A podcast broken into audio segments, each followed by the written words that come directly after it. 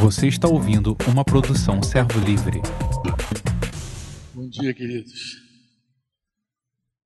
Estou meio sonolentos, mas espero que despertem aí. bom dia, bom dia. Pai seja com o coração de vocês, em nome de Jesus. Estou aqui com meu amigo Daniel Vilaça, que veio junto comigo. Cadê o Daniel? Sumiu, Daniel? Ah, está ali no meio da galera. Ali. E estou é, retornando ao Rio de Janeiro, depois de sete anos em Curitiba. Deus tem nos falado que é tempo de voltar para o Rio. Confirmou através de várias, tem confirmado ainda, através de várias pessoas. E buscamos conselho também. A gente está nesse processo de mudança. Né? A gente está no Rio, um pouquinho em Curitiba, quando esfria lá a gente corre para cá. Vamos que vamos, né? Irmãos, eu, eu tenho uma carga que eu espero compartilhar com vocês aqui. Eu, eu confesso a vocês que eu não sei assim nem por onde começar, de tanto que esse, esse tema tem enchido meu coração nesse tempo. O que, que eu tenho falado nos últimos, nos últimos dias? O que, eu tenho compartilhado com os irmãos no último tempo? Tenho falado sobre a necessidade de mais uma vez nós considerarmos o Evangelho do Reino. Voltar a falar do Evangelho do Reino, vou te explicar por que essa carga tem estado no meu coração. Vou tentar, de alguma forma, te explicar isso, tá? Mas eu acredito que nos últimos, nas últimas semanas, ontem inclusive, eu creio que é, Deus falou conosco lá no Rio de Janeiro é, que nós iríamos, tínhamos necessidade de voltar esse tema, né? Eu não sei se você alguma vez já teve uma experiência assim de Deus falar contigo algo claramente, tão claramente, né, que você depois ficou pensando a vida, né? Pensando a vida assim, é, vou falar que Deus tem me falado, mas parece que em algum momento você é provado como aquele profeta do Velho Testamento. Não sei se você lembra da história, né? que ele vai lá, confronta Jeroboão, Deus usa ele, faz milagres na vida dele. E o cara convida ele, não, você realmente é do Senhor, fica aqui, come aqui. Não, não posso comer aqui, porque Deus me deu uma palavra muito clara. Eu tenho que falar contigo, tenho que voltar por outro caminho, não posso parar para comer. Mas num dado momento, um outro profeta, profeta velho, vai ao encontro dele. E eu também sou profeta do Senhor, e o Deus me falou. E aí dá uma outra palavra e o cara é reprovado num, num teste difícil, né? E então ele é reprovado, ele cai assim, é, e cai literalmente. Caiu numa armadilha ele, né? Literalmente ele desfaz, desconsidera aquilo que Deus falou com ele. E aí passa então a avaliar apenas aquela palavra do profeta velho. E aí você já conhece a história, né? Sai dali, Deus julga aquela situação de maneira terrível. Mas é, eu creio que nós somos provados nisso também, grandemente. Nós passamos em vários momentos por, por provas assim, onde Deus fala conosco num tempo, a gente tem certeza, a gente fala, a gente segue, mas parece que em algum momento, algum teólogo, algum vídeo da internet, alguma coisa mirabolante fala e a gente começa a ficar no vácuo e perde. Né? Aquilo que Deus nos falou e que em algum momento a gente creu, praticou, ensinou, colheu fruto, né? viu Deus mover, mas em algum momento a gente volta e diz: não, será que isso é bem desse jeito? Será que isso é assim mesmo? Não é? Como é que é isso? Né? Aí começa a enfraquecer. É um teste, né? um teste difícil. Alguns passam, outros não passam. Né? Teste é assim, tem prova que a gente fica no caminho, reprovado mesmo. Deus, Deus, eu creio que Deus espera sempre que a gente seja aprovado em tudo que é teste. Né? Mas eu, eu, eu penso que nesses últimos tempos, mais do que nunca, a gente precisa voltar a falar do Evangelho do Reino. Fala por quê, Franco? Primeiro, porque o Evangelho do Reino é um dos grandes sinais da volta de Jesus. É um dos grandes sinais. É, com a pandemia, muita gente perguntou, perguntava, mas será que isso é um sinal da volta de Jesus? Eu acho que foi a pergunta que eu mais ouvi durante esse tempo, nas lives, inclusive, o pessoal sempre perguntando sobre a volta de Jesus. Eu sempre tive uma resposta muito clara. Eu digo, olha, eu não sei quando Jesus vai voltar. Eu não sei. Em cada geração teve um sinal assim muito forte que alguém dizia é agora. E não foi. Como você avalia a história, você vai vendo isso. Mas eu sei como Jesus quer nos encontrar. Essa é a minha resposta. Jesus quer nos encontrar. E isso ele falou como ele gostaria de encontrar. Aí eu abri a escritura e começava a mostrar a forma como Jesus queria nos achar. Inclusive, aproveitando carona com vocês aqui, é, uma das maneiras que Jesus quer nos encontrar é cuidando dos nossos irmãos, cuidando bem dos nossos irmãos, dos nossos conservos, né? servos como eles. Então, essa é uma das formas que Deus quer nos achar, atendendo, servindo a igreja. É, isso está escrito no, numa das parábolas de Jesus, ele fala isso muito claramente, né? Ele fala do servo que sabia a vontade dele, não fez, aquele que era ignorante, também não fez porque era ignorante, mas ele diz que o que sabia a vontade não fez, esse receberia inclusive mais açoites, seria mais tratado. Então, ele fala.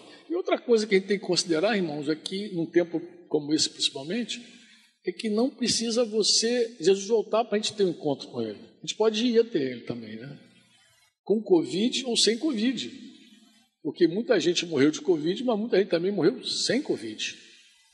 Um tempo, tem sido um tempo assim, que tem produzido até no coração de muita gente medo, desespero. Isso é um mau sinal. Isso é um mau, inclusive, isso é um mau sinal o medo, o desespero, o pânico, a ansiedade. Isso fala, inclusive, da falta de clareza do reino de Deus.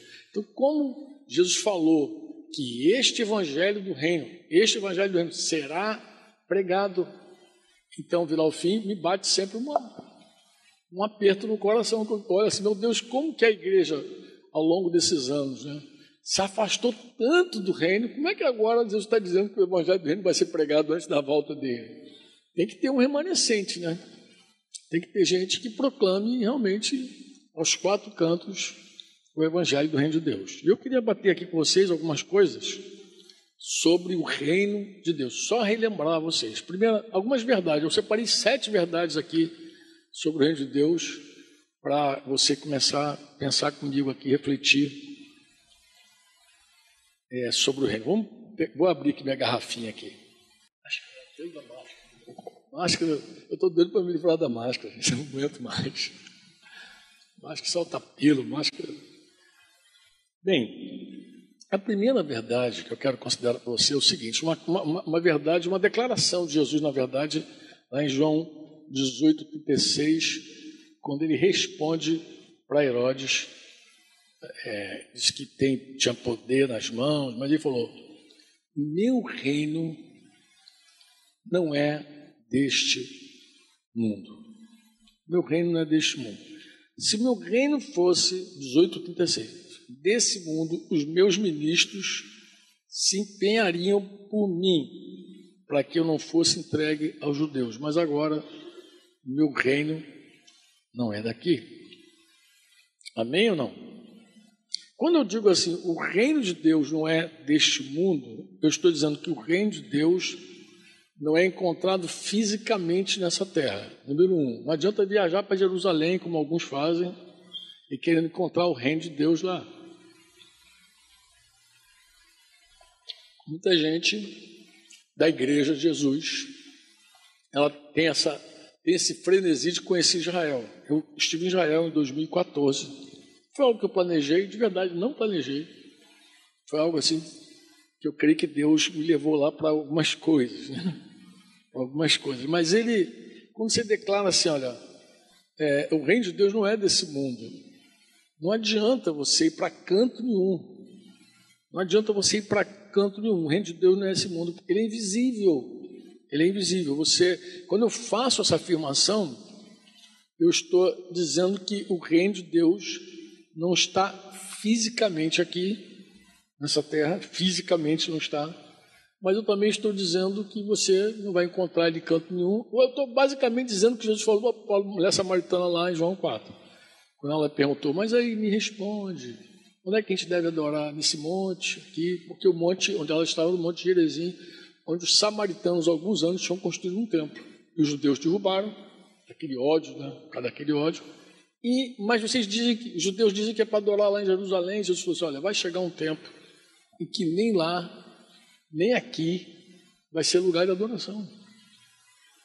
Porque aí Jesus fala de um tempo onde os verdadeiros adoradores adorarão o Pai em espírito e em verdade, e esses são os que o papai procura. Quando você diz assim, ó, Franco, o reino de Deus não é desse mundo, ele é invisível. Ele é invisível. Eu também estou afirmando que só através de uma experiência espiritual verdadeira, tá? É que a gente pode ver o reino de Deus e que a gente pode também entrar no reino de Deus. Porque se ele não é desse mundo, não é algo que você faz sem uma experiência espiritual. Porque eu estou falando de um reino que está no mundo espiritual. Então nós precisamos deixar de ser carnais e atravessar a porta para o espiritual, para um outro contexto, uma outra realidade. Isso corrobora com João 3, quando Jesus falou com Nicodemos, lembra? Se você não nascer de novo, você não pode ver, nem pode entrar. E o que nos condiciona a ver o reino, a entrar no reino, é esse novo nascimento. Uma pessoa com teologia na cabeça, sem novo nascimento, ela nem vê e nem entra. Isso, inclusive, é uma experiência de Nicodemos, um cara doutor lá, profundo, conhecedor da letra, mas ele não via o reino de Deus e não entendia nada. As coisas espirituais, disse Paulo, são discernidas apenas pelos espirituais. O homem natural não entende as coisas do espírito, porque é um outro reino, é um outro mundo, é um outro contexto. Nem adianta começar a explicar as coisas do reino de Deus para alguém que não conhece, porque ele vai achar que você é louco, é, você é doido, varrido. Que conversa é essa? Que papo é esse? Que coisa mais doida é essa? Mas as pessoas não entendem.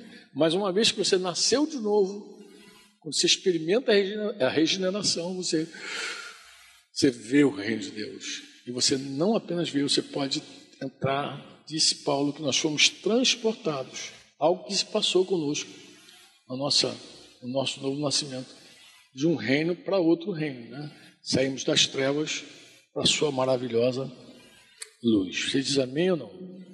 Se você falasse, Franco, o reino de Deus é, não é desse mundo, ele é espiritual, Outra coisa que a gente pode dizer é que ele é só é alcançado por meio da fé. Por que por meio da fé? Porque só por meio da fé é que as coisas que se esperam, a convicção dos fatos que não se veem, podem ser vistos. Então, tudo que a gente fala do reino de Deus não é nada que você experimenta com a mente, com a tua razão. Você experimenta por fé. Um monte de coisa que a gente faz que não tem nenhum sentido, nenhuma lógica. É fé purinha. É fé. Parece uma coisa de doido, mas é fé. Hebreus 11, 1 vai dizer que a fé possui essa natureza. Né? Ela, ela é a certeza das coisas que se esperam, mas também a convicção dos fatos que a gente não vê. Então, quando você diz assim, o reino de Deus é invisível ao homem, você entende, eu preciso ter uma experiência espiritual, eu preciso crer, eu preciso de fé para experimentar realmente o reino. Uma outra verdade sobre o reino de Deus é que o reino de Deus não é o reino de Israel.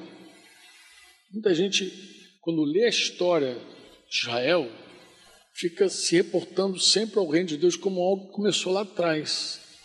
Eu queria refrescar a tua cabeça assim para você entender. Vamos lembrar. Você começa a ler a Bíblia lá de Gênesis, você vai ler a criação do homem, você vai ver o primeiro casal, você vai ver o pecado. Você vai ver esse casal expulso do paraíso, começando uma família, uma vida num mundo onde ele está destituído da presença de Deus. Ele, ele renunciou ao governo de Deus. Ele não quis viver debaixo do senhorio de Deus, ele quis viver uma vida independente, orgulhosa, e aí ele sai e começa a viver essa vida, gerando filhos conforme a sua imagem, conforme a sua semelhança. A terra se encheu de violência, Deus falou: vou destruir esse povo. Hum, preparou um dilúvio para isso, mas viu um homem lá que atraiu a graça dele, e Deus então recomeça, como esse homem chamado Noé. E Noé, com sua família, disse Pedro que oito pessoas foram salvas, figura o batismo, né, por meio das águas. Ele sai dali e começa um novo tempo também, daquela gente se multiplicando, crescendo, até que Deus encontra um camarada chamado Abraão. E Abraão, Deus faz uma promessa a esse homem, uma promessa dizendo a ele que ele, por meio de Abraão, por meio da descendência de Abraão, por meio de Isaac, para ser mais exato, que Paulo vai explicar isso aos Gálatas, ele então abençoaria todas as famílias da terra, sem exceção. Mas seria por meio daquela da descendência. Só que o cara não tinha filho. Aí vocês conhecem a história toda de Abraão. Mas de Abraão nasceu Isaac, de Isaac nasceu Jacó.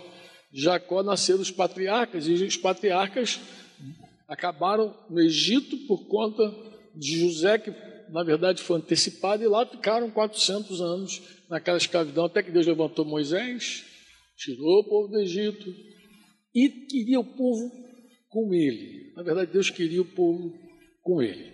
Deus não queria o povo sem ele, Deus queria com ele. Alguém disse para levar para a terra prometida, não, Deus queria levar o povo para ele. É que o povo não quis ir para Deus, teve medo. Não, negativo, fala Moisés. Até alguns cantam uma canção dessa, eu disse. Tem um monte de gente que canta, não sabe bem o que está cantando. Mas, fala Moisés conosco. Não fala tu conosco, fala Moisés. Deus queria ter, Deus queria, na verdade, um reino de sacerdotes. Isso você encontra lá em Êxodo 19, 5, 5, 5 e 6, na verdade. Aí você vê o reino de Israel como ele é estabelecido. Agora, pois, se ouvirem atentamente a minha voz e guardarem a minha aliança, vocês serão a minha propriedade peculiar. Dentre todos os povos. Por quê? Porque toda a terra é minha, diz o Senhor. Toda a terra é minha. Vocês serão para mim um reino de sacerdotes. Vocês seriam um reino. Olha que coisa interessante, o, o, o reino, né? O reino e uma nação santa. São estas as palavras que você falará aos filhos de Israel. Deus quis mesmo fazer. Deus quis ser para Israel é, um, legislador, o rei, o senhor. Né?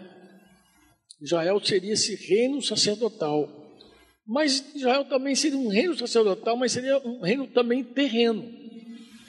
Um reino terreno com lança, espada, escudo, soldado, né? Israel tinha tudo, né? Como qualquer nação que vivia ali. A diferença fundamental ali é que quem iria governar era Deus, com as leis dele, né? E seu rei, seu legislador seria o próprio Deus, o próprio Senhor. Isso está lá em Isaías 33, 22, é um texto muito pequenininho, que diz assim, porque o Senhor é o nosso juiz. O Senhor é o nosso legislador. O Senhor é o nosso rei. Ele nos salvará. Então, isso aí do plano original. E de fato, irmãos, era um reino de Deus na terra, mas não é ainda um reino que Jesus trouxe. Aí você fala, mas por quê, Franco? Olha só. Quando você considera Israel, tu vai ver que as bênçãos que Deus prometeu a Israel, todas elas, sem exceção, eram bênçãos bênçãos terrestres. Eram bênçãos que você experimentava aqui, imateriais, coisas na terra mesmo. Ó. Ele vai dizer: se ouvires a voz do Senhor, aí ele vai dizer: bendito o fruto, lembra lá? Do seu ventre, o fruto da sua terra, o fruto dos seus animais. O Senhor mandará eh, as bênçãos, né? que esteja contigo nos teus celeiros. Sempre bênçãos materiais, né? O Senhor dará abundância de bens no fruto do teu ventre, no fruto dos teus animais, do teu solo, né? O Senhor te abrirá seu bom tesouro, o céu para mandar chuva, a terra no seu tempo, e prestarás a muitas nações. Mas eram bênçãos terrestres, tudo aqui para esse tempo, para esse tempo, né? Mas não só as bênçãos eram terrestres, as maldições também. Se os israelitas quebrassem essa aliança, esse pacto que ele fez, né? O castigo seria como? Seria vai para o inferno. Era tudo coisas terrestres. O Senhor dará chuva sobre a sua terra, pó e poeira. A chuva virar pó e poeira. Os céus descerá sobre ti até que pereças. Não fará, aí ele vai, vai falar, eu vou te fazer cair diante dos teus inimigos. Assim que Deus agia com eles, né? Vai cair dizendo, lançarás muitas sementes no campo, porém colherás pouco, porque o gafanhoto consumirá, plantarás vinha, cultivarás, porém não beberás. Tá? Deuteronômio lá 28, 24. Quer dizer, bênçãos aqui, maldições aqui. É assim ou não é assim? É só você ver. É um, é um, é um contexto muito diferente. Quando Israel pediu um rei, lembra olha, quando Israel pediu um rei? Quando Israel pediu esse rei, o profeta Samuel, ele pensou assim: esse povo está me rejeitando, ele não me quer. Esse povo não me quer. Se você pegar lá 1 Samuel 8, versículo 7, você vai ver que Deus vai falar com Samuel: Não, Samuel, você não entendeu bem. O problema do povo não é contigo, é comigo. Eles não estão rejeitando você, estão rejeitando a mim. Então, esse reino, esse antigo reino, esse reino que Deus quis, essa aliança que Deus quis fazer com Israel, de fato, de fato, ela era predominantemente na terra. Entendeu? E ela não foi fundada, feita para ser um modelo definitivo. Era tabernáculo, era templo. Não era uma coisa definitiva, era uma coisa a própria lei, disse Paulo, o fim da lei, a finalidade da lei era nos guiar até a plenitude, até Jesus, até Cristo. Então, o plano de Deus era atraindo o povo, levando o povo, guiando o povo até o objetivo, até o que seria final, até que o reino de Deus chegasse com tudo mesmo sobre nós. Amém ou não? tinha a, a, finalidade desse reino era ser um mentor, era dizer, vamos, vamos que é para lá. Agora é interessante quando se abre Mateus é, 21, 42 e 44, Jesus faz uma pergunta lá para os fariseus e depois ele responde dizendo: Nunca lestes nas Escrituras a pedra que os construtores rejeitaram, essa veio a ser a principal pedra angular que Israel foi preparado para receber o reino de uma forma plena e definitiva.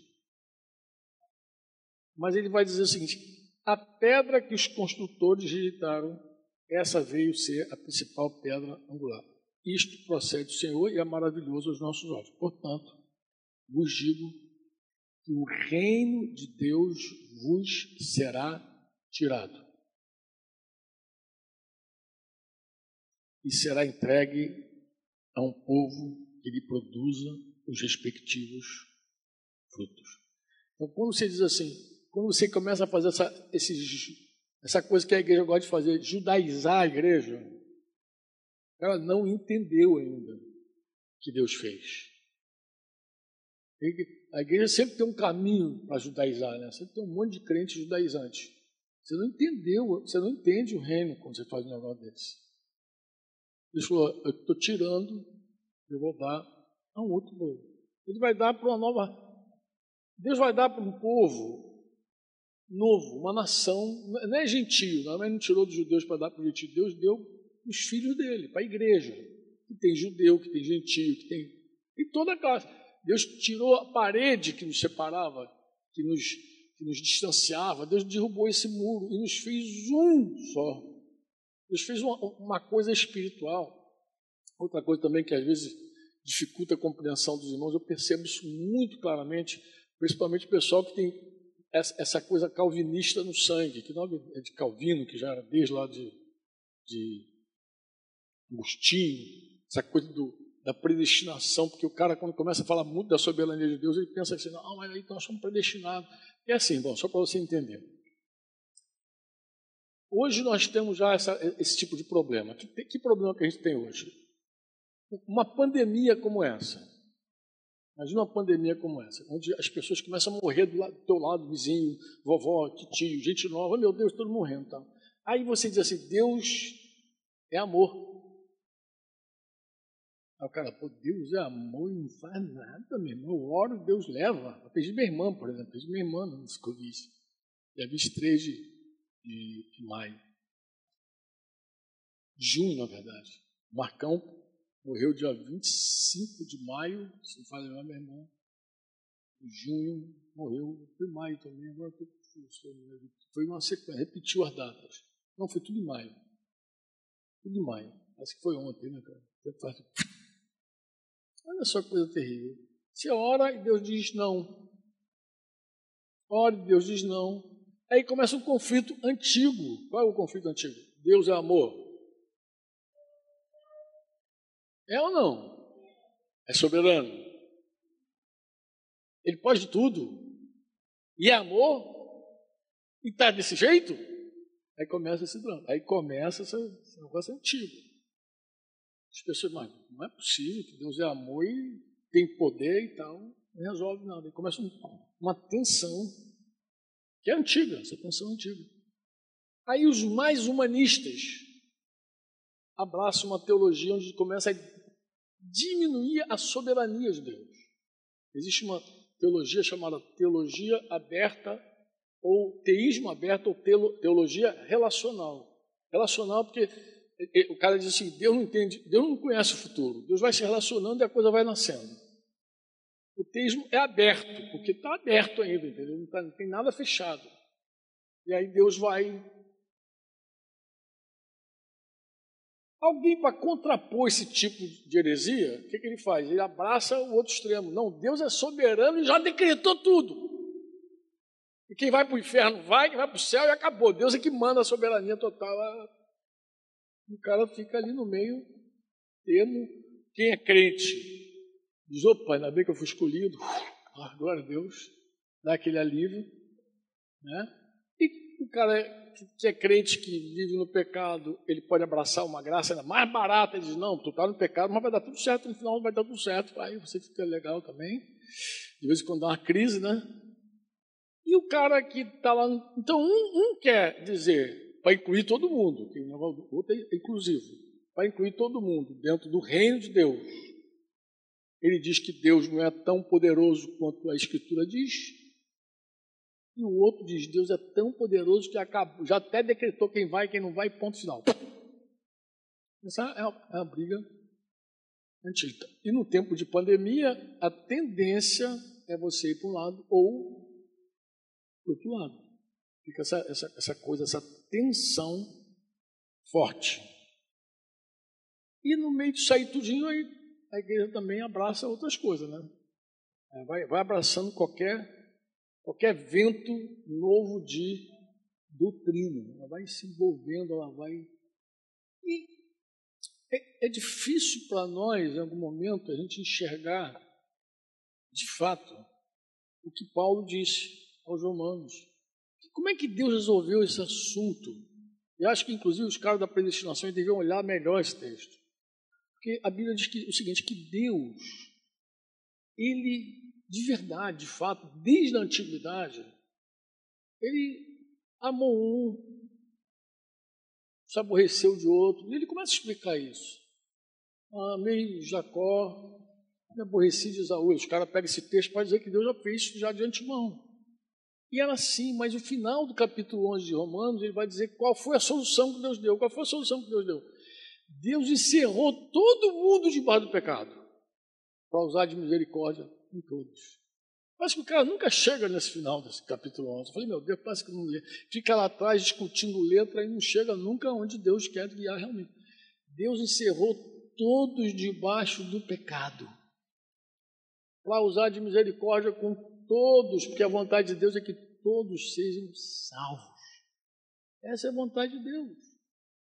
E na soberania de Deus, porque isso também é soberania, amado. Deus quis assim.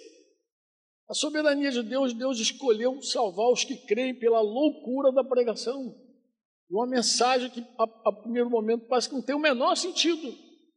Mas Deus escolheu salvar você e eu por, por conta dessa mensagem. E aí não tem judeu, não tem grego, não tem romano, não tem brasileiro. Deus amou o mundo de tal maneira. É o mundo inteiro. Ele amou o mundo de tal maneira que ele fez o que? Enviou Jesus, seu filho. Para quê? Para que todo. O que é todo? Todo é o quê? Mas se você está excluído de alguma coisa, dessa, dessa bênção você não está. Todo aquele que nele crê, não pereça, mas tenha vida. Então foi assim que Deus resolver o tema do, do reino dele. Ele não quer mais um tema. Eu vou dar esse reino agora para aqueles que. Ele encerrou todo mundo debaixo do pecado, mas para aqueles que crerem na mensagem. Aqueles que creem no nome de Jesus, aí João escreve dizendo lá, eu escrevo para que vocês saibam que aquele que crê no nome do Senhor tem a vida eterna. E aí, encerrou. Então, Acho que as pessoas ficam assim. Não, está encerrado. Não é o reino de Israel. É o reino de Deus. Nós somos, Paulo disse, Israel de Deus. Falando gentil. Nós, nós é que somos Israel de Deus. É um plano novo. Não confunda a cabeça. O reino dos céus é o tema principal da mensagem de Jesus. Leia a Bíblia você vai ver que Jesus falou do reino de Deus como ninguém, há, pelo menos, há quem já contou, que há cerca de 100 referências do reino de Deus nos evangelhos. Além dessa, disso, a maioria das parábolas de Jesus fala de quê? Fala do reino. Fala do reino. Jesus disse que a razão dele ter sido enviado à terra foi para anunciar o reino. Olha lá Lucas 4, 43, vê se não é isso que ele falou. É necessário que eu anuncie a outros, outras cidades o evangelho do reino de Deus, porque para isso fui enviado.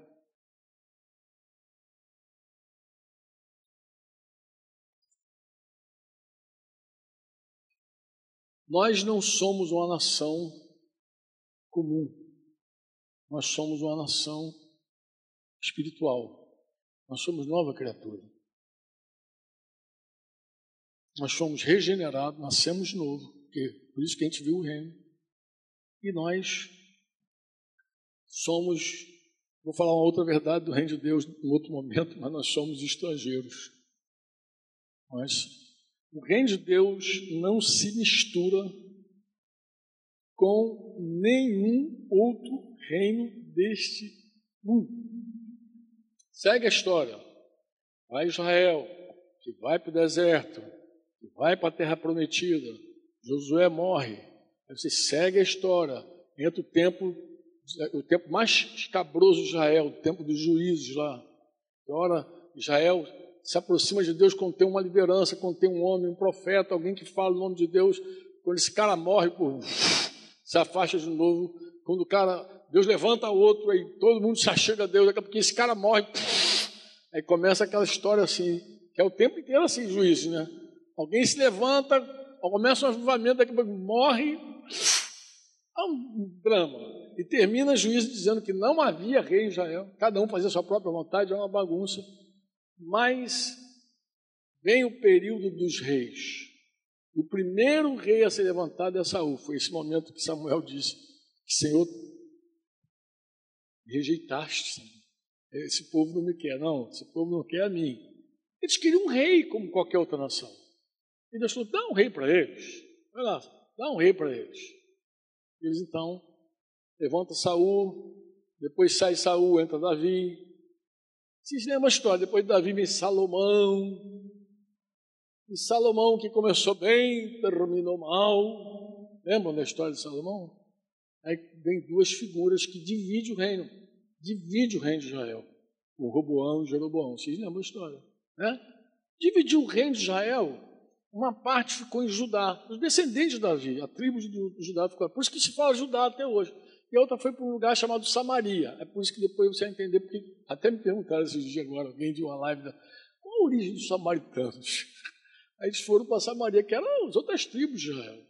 E ali começaram aqueles reis, aquela sequência de reis, reis do sul, reis do norte, reis de Judá, reis que estavam em Samaria.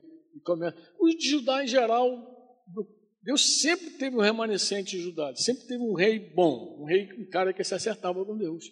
Mas, meu amigo, o reino do, do sul, mas o reino do norte, o reino onde estava Samaria, só Jesus na causa. Acho que eu nem me lembro de um cara bom agora em Samaria. Só tinha coisa ruim. E você vai lendo, vai lendo. Vai... Aí um dia Deus falou: chega para vocês e levou eles para um cativeiro da Síria. Não é o babilônico, não. Pegou esse pessoal, cerca de 200 e poucos anos, tira ele e leva para a Síria. Eles vão para a Síria. E lá, inclusive, segundo a Reis 17, um choque tremendo, porque eu não sei se você lembra da história. Eles vão para a Síria e quando chega na Síria, é, o, o, rei da Síria manda lá para Samaria alguns os outros povos, acho que tinha uns cinco povos diferentes, mandou para lá para rechear a terra, e aí os leões começam a matar essa gente. E aí alguém chega lá, olha, tem os leões matando esse pessoal lá. Aí eu procuro os sábios, procuro, olha, é porque o, o Deus daquela terra não está sendo adorado. Aí ele pega um sacerdote lá de Israel, manda pra, de novo para Samaria, e aí é, é a história mais trágica de Israel, segundo a Rei 17 quando você encontra um povo, um culto misto. Os caras adoravam vários deuses e a Deus. E chegaram a construir um templo ali onde estava a mulher samaritana, no Monte Gerizim. Chegaram a construir um templo ali. Porque adoravam a Deus e outros deuses. Era Deus e outros deuses. Por que, que Israel tinha tanta algeriza com os samaritanos? Porque eles consideravam aquele povo um povo misto, um povo misturado, misturado cheio de deuses, inclusive. E eles tinham essa essa ojeriza neles. Então, chega essa história aí, mais alguns anos, Israel, Judá, vai para a Babilônia. Não é assim? Mas lá na Babilônia, a Babilônia acontece uma coisa muito interessante. Quando eu digo que o reino de Deus não é misturado com nada, eu estou me baseando numa revelação que um homem de Deus chamado Daniel teve para explicar o sonho do rei Nabucodonosor. Vocês se lembram do sonho do rei? Primeiro sonho, lembra?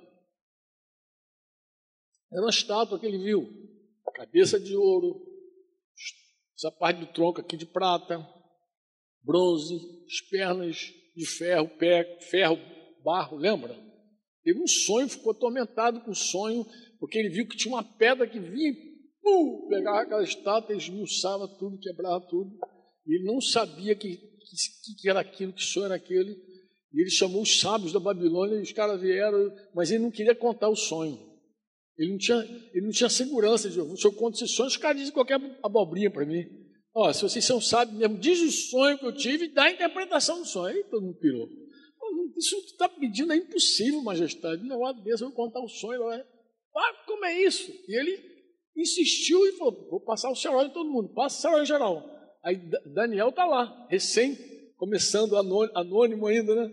Daniel aparece lá, opa, opa, morrer?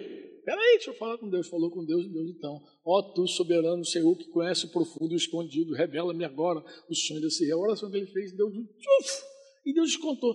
E Deus explicou algo sobre o reino de Deus nesse sonho. Ele explica que a cabeça de ouro era o reino da própria Babilônia, era o Nabucodonosor ele foi tomado pelos persas, os, os medos e persas, né? acho que dois braços é por causa disso, medos e persas. Foram tomados pelos medos e persas, e depois dos medos e persas entra o reino da Grécia, greco, acho que macedônio, se tinha alguma misturada, é, Eba também, mas desce um pouquinho mais, vem ferro, vem Roma. Ninguém tem dúvida dessa interpretação, todo mundo sabe que é essa interpretação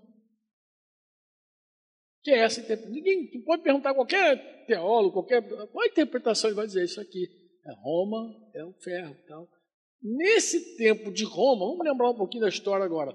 Sai do cativeiro babilônico, eles voltam lá com eles, Neemias, lembra? os profetas Zacarias, Ageu também cooperando, tal, o pai começa a construção, mas eles seguiram escravos ainda, seguiram debaixo do domínio, e quando a Grécia tomou, eles seguiam debaixo dos gregos, e aí Macabeus, se não falha a memória, começou uma guerra para libertar Israel, alguns anos antes de Jesus, e ficou uns 60 ou 70 anos livre da escravidão, quando voltou para a guerra de novo, e aí Roma, que era inimigo comum, né, tinha um inimigo comum, Grécia.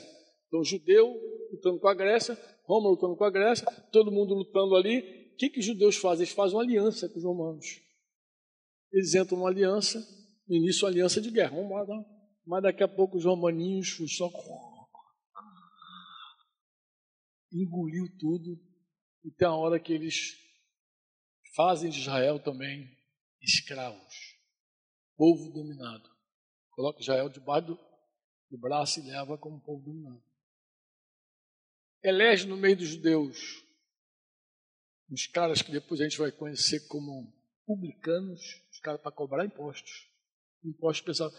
Os impostos eram para quê? Era para manter os soldados romanos ali naquela terra dominando eles. Então, imagina o drama. O que, que era um publicano? publicano era aquele cara judeu. Por que, que ele escolheu um judeu? Por que, que Roma escolheu um judeu? Porque o judeu sabia as trapaças todinha para o cara sonegar imposto. Então, o melhor cara era um judeu. Escolhe um judeu. Se tiver um cara que topa, então publicano era tão mal visto, mas tão mal visto, que se ele bebesse água nesse copo, um judeu nunca mais beberia. Eles odiavam os publicanos. Odiavam. Que raça! Os caras, eles sabiam quem estava prosperando, eles estavam no meio do povo. Eles conheciam todas as manhas judaicas. E então, nesse tempo, Roma se estabelece, e nesse tempo aparece um cara no deserto pregando: Arrependei-vos, porque é chegado o reino dos céus. O que, que acontece quando ouve? Ó, tem um cara lá no deserto pregando. Aí tu não começa, puta, o negócio está quente, cara. É o reino de Deus está chegando na cabeça desses caras. O que é o reino de Deus? É espada, é luta. Inclusive, havia um grupo chamado Zelote, pelo menos havia um dois no grupo de. Ó, Jesus tinha publicano no meio dos apóstolos, Zelote também, tinha dois, Judas Iscariote e Simão, lembra? Que era um grupo mais radical, político, daqueles de quebrar, militante total. Também estava lá no time de Jesus. Ah, ei, pode vir. Pode vir, não tem nenhum problema, porque o meu reino não é desse mundo. No reino é desse mundo. A visão de Daniel é que aquela pedra que chegou no período romano esmiuçou todos os reinos, não tem liga, não tem sociedade, não tem união. Quando eu vejo um crente militando nessa terra, pelo governo da terra, eu digo: você não entende o reino de Deus. Se você entendesse, você não estava nessa, filho. Você estava noutra. Estava noutra. Porque não tem nenhuma liga, nenhuma sociedade, não tem parceiro do reino de Deus. É isso aqui, esse candidato é parceiro do reino de Deus. Não tem. Não existe parceiro do reino de Deus. Nenhuma nação é parceiro do reino de Deus. Nem direita, nem esquerda, nem centro. Não tem. O reino está muito acima. O reino é um escândalo, meu irmão. Quer saber? O reino de Deus é um escândalo. Eu já era pastor crente, batizado com o Espírito Santo quando eu entendi o reino. Eu me converti de novo. Que era um escândalo. Eu falei, não é possível que seja isso que está tá aqui pulando na minha cara. Em geral, quando você tem um, uma pessoa cristã que lê a Bíblia, sem influência de nenhuma escola teológica, logo, logo ela vê o reino. O problema são as escolas teológicas, que vai inibido o reino de Deus de uma maneira tão absurda. Depois eu posso gastar tempo explicar isso para vocês, se vocês tiverem paciência. Vou olhar a hora também. O espalho aqui, velho. Tão absurda que quando você ouve os ensinos do reino, alguém diz: Não, mas não é bem assim, não. Quando tu ouve o reino de Deus, tu fala: Não, peraí, isso já é demais, já, né? Jesus fosse feliz, bem-aventurado aquele que não se escandaliza em mim. Tu abre os olhos para ver o, o, reino mesmo de Deus, o reino é uma pedra né, que arrebenta tudo. Leia o Sermão da, da Montanha. Inclusive, tem um monte de crente que nem quer saber do Sermão do Monte. Parece uma heresia o Sermão do Monte.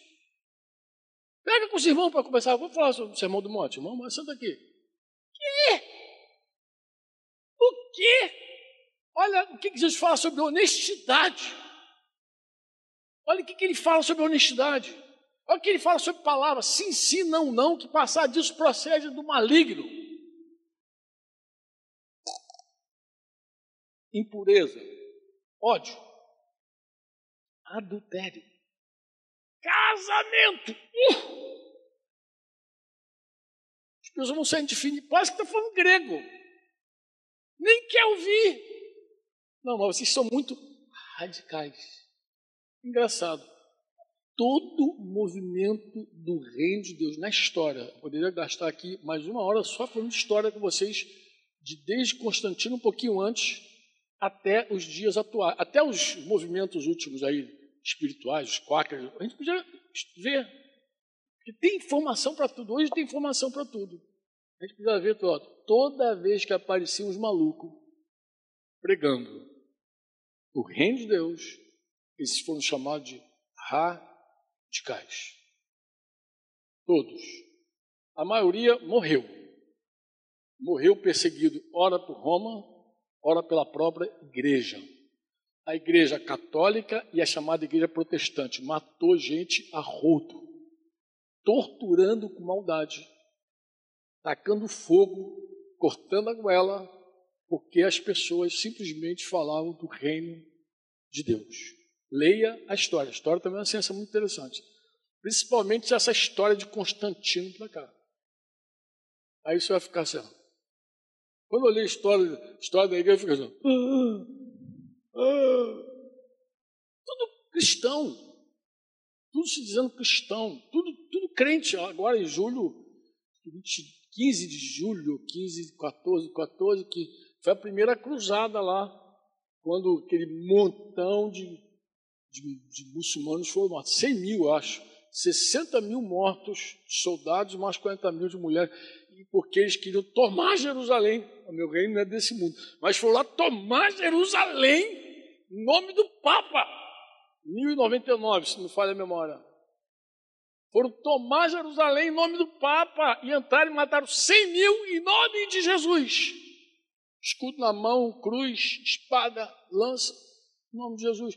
É uma loucura, porque vocês dizem assim, meu Deus, se eles voltassem mil anos na história, mil noventa e nove anos, eles iam ver outro reino, sem espada, sem lança. Ah, mas Jesus mandou comprar espada. Falando, meu amado, leia de novo esse texto, você está equivocado. Jesus falou assim: compra espada.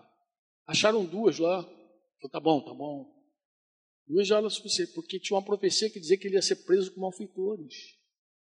Para cumprir a profecia, tinha que ter uns caras armados lá. E apareceu quem lá? Pedro, inclusive, cortou a orelha de mal. Que Jesus fez? Arranca a cabeça. Não. Foi lá e repreendeu Pedro. Disse que quem vive pela espada vai morrer pela espada. E foi lá, colou de novo a orelhinha do cara e soltou ele. O que, que tem a ver com mil anos depois, em nome de Deus, escudo na mão, matando um monte de gente e derramando sangue? Nada. Nada. Você até entende a perseguição do início da igreja, quando Jesus falou para os discípulos: olha, vai chegar um momento que vão matar vocês, e quando matarem vocês, vão julgar com isso, prestar culto a Deus. Você entende? Porque Pedro, Paulo, por exemplo, quando matou lá, estava lá com Estevão, perseguiu outros, ele estava achando que aquilo ali era o culto dele a Deus. Ele estava defendendo o reino de Deus que ele conhecia. E tinha que matar os hereges todos. Até encontrar Jesus. É assim ou não é assim? Quando a estátua bate, Daniel 2,44 vai dizer: Mas nos dias destes reis, o Deus dos céus suscitará um reino que não será jamais destruído. Esse reino não passará a outro povo. Não passará a outro povo. É um reino que vai pertencer a um povo e não passará a outro povo. Esmiuçará e consumirá todos estes reinos. Como é que você quer juntar o reino de Deus com esse reino porcaria do mundo? Se a Bíblia diz que o reino de Deus vai esmiuçar todos eles e vai consumir todos eles.